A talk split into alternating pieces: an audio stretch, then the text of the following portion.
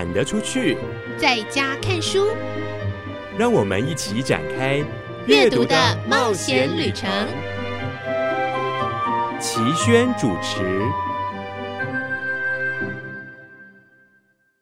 各位亲爱的朋友，我是齐轩，欢迎在空中跟我们一起来阅读，阅读很多很多样的书，也阅读各式各样的人生况味。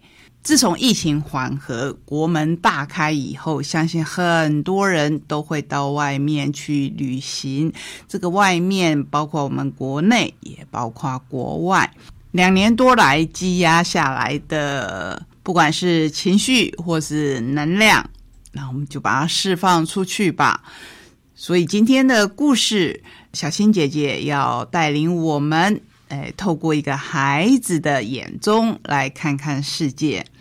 往外看世界以后，当然也要往内看世界，往我们的心中。这个心中包括非常多的作者要跟您分享的，包括作者。跟读者之间的互动所产生的火花，或是产生的激荡，甚至产生不一样的看法，那都没有关系，因为生活当中人与人之间有很多很多的分享，这个世界才会缤纷。那我们就来踏上今天的旅程。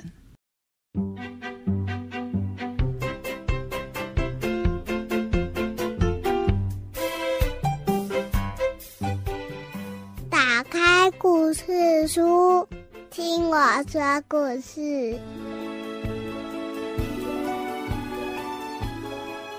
欢迎进入今天的节目，我是小青姐姐。今天又到了我们好书推荐的单元喽。今天要推荐的是由小天下所出版的《安妮绕着地球跑》第一集《京都》。就是日本的京都哦，而我们今天非常开心连线访问到的，就是作者本人哦，赖小珍老师。小珍老师你好，小青好，各位听众大家好。嗯，那我们首先呢，就要先请老师来为我们介绍一下哦，因为之前呢，我看过您很多的作品，有品格系列的啦，还有像乌龙公寓怪房客这个非常有趣的这个故事。那这一次呢？安妮绕着地球跑，而且呢，已经是看得出来还会有续集，因为这是一京都我来了。对对，老师怎么会有想到要创作出这样的一个系列呢？其实一开始啊，那个出版社就是那个蔡宗琪小姐，她邀请我合作一个系列的时候，真的是从无到有。她一开始是说我们来做一个节庆。那个节庆其实是我们中国的节庆。是我那时候是想说，哎呀，节庆就是写中秋节嘛，清明节啊，端午节什么的。可是后来我发现，我有那个童书作家朋友在写节庆哦，又发现这类书太多了。嗯哼，那出版社就说，那我们来给他想大一点，我们来写一个世界的节庆。嗯，我就又开始想，哇，这个范围太大了。世界这么大，每个国家都有自己的节庆。那时候想的我头都头都痛了。我那后来后来慢慢慢慢的，真的是慢慢想，慢慢慢慢的尝试把它缩回来。嗯，我就开始想啊，好吧，那我能不能选几个国家、几个城市这样子来写？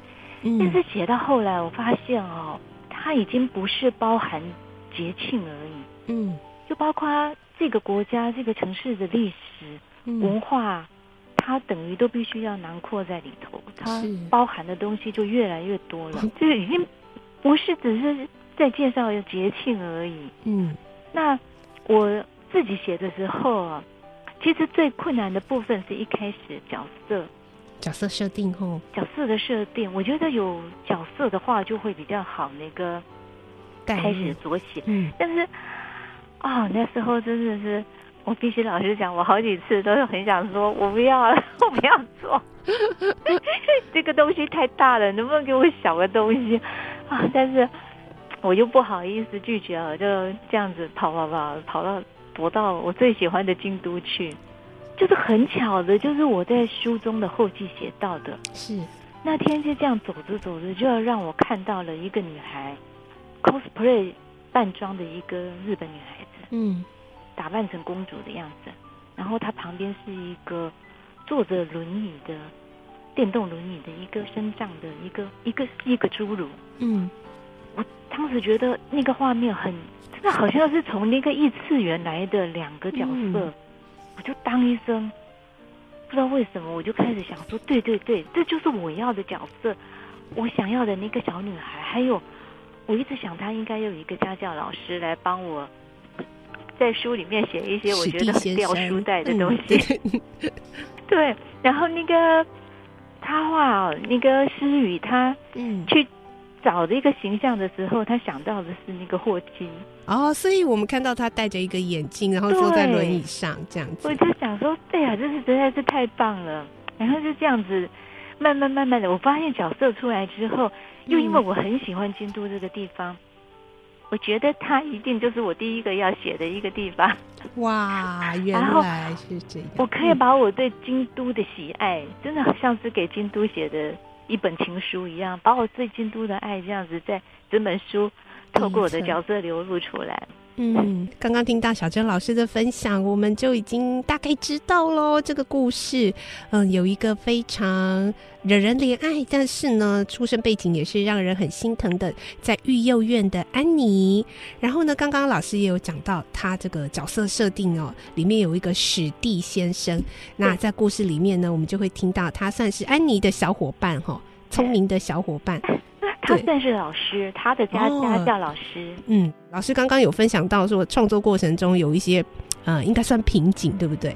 但是您那时候遇到这些挑战哦，有没有一些难忘的小故事呢？其实这本书哦，这个这个系列，我其实是花一年的时间把它做完。我先预告一下，其实有四本。但是我不能，我不要透露后后好，我们可以自己来猜。对我来说，哈，我没有办法写我不熟悉或者是我没去过的地方。哦，所以这四个城市都是我非常喜爱的城市，而且我我去过，有有这些地方是住过的。哦，那我知道了，我看到老师的作者简介了。我们 大家老师住过苏格兰和纽西兰哦。对对对，就是我自己。他让我很有感觉的地方，我才写得出来。那这个系列出来之后，其实最难的部分是插画。哦，是哦，因为找了那个出版社找了好多人，可是大家一想到要画四本，都逃命了。而且不同国家耶，大家都觉得这是一个很沉重的任务，要画完四本哦。那就这之间就是为了插画，哎呀，一直一直 try。然后啊，有人就画了一些，又总之反反复复发生的一些事情，最后就很幸运的找到诗雨哦，嗯，林诗雨老师，他的画非常的可爱，很俏皮，又又很人物，你看他的那个那个他的那个线条，嗯，还有他的人画的很很可爱，是。那这一本书它的封面很特别，他画的是夜京都，对。晚上的京都，然后灯火这样。我觉得很少人会用那个夜景，但是他有那样的那个想法哦，那个 idea 去用一个夜京都的画面。我觉得哇，我看到的时候很惊喜，还包括我觉得诗雨他非常非常的用心。他其实自己画插画的时候，我看得出来，他找了很多很多的资料，嗯，功课做功课，嗯。然后那些他的有一些画，我自己都蛮惊喜的，觉得他画的，嗯，超乎我的想象，嗯，所以我觉得这次真的后来很幸运的找到石宇，真的是一个非非常非常好运的事情，跟他合作真的很愉快。嗯，那接下来就要请老师跟我们分享一下你的。啊，虽然您刚刚有提到说创作这个过程也是非常的辛苦，甚至有点痛苦，可是您之前的作品非常多，然后有涵盖品格的啦、桥梁书啦，还得过儿少文学奖，非常多的类别，然后每一个故事都有不同的这种特色跟风格，像这次又是一个完全不一样风格跟架构的故事，您怎么保持这样源源不绝的创作力呢？可以跟我们透露一下吗？我觉得。创作它需要的是热情啊。可是我有时候也会觉得我会有没电的时候，撞墙啦，遇到瓶颈的时候，嗯，我认为我觉得热情这种东西，这种心灵的东西，它是来自生活啊，生活。所以有时候我会觉得我钻不出来，走不出来的时候，就会跟自己说，那就不要想了，放一边哦，你去嗯做自己开心的事情。就去吃吃甜点吧，吃吃冰淇淋也可以。然后就去自己最爱的京都玩一玩，就玩出一一本书出来了。对，还有我觉得最重要的是哦，还是真的是阅读。甚至我我连觉得就算读食谱，我都觉得很开心。什么可以读的都拿来读，然后放松，多读一点，多读一点书。有时候在阅读之中，那个火花就出来了。所以。多读的好处是在于，有时候你就会找到那个让你你的心有感动的那个东西，那个那个那个题材就跑出来了。嗯，还有就是就是要一颗好奇心，好奇心。嗯，是。我我觉得对，只有写你所爱的事物哦，才能够保有这个热情，持续下去。谢谢老师跟我们分享哦。其实呢，老师提到的一个最重要的就是热情，但是呢，也不能让热情一直燃烧哦。那全部只有热情的话，就变沙漠了。所以有时候呢，也会有一点点乌云没有关系，就在乌云来的时候呢，放松一下。然后呢，但是呢，继续保持好奇心，去生活，去吃好吃的，去看好看的书。然后呢，把你所爱的事物啊，加入你的创作里面，你就会像。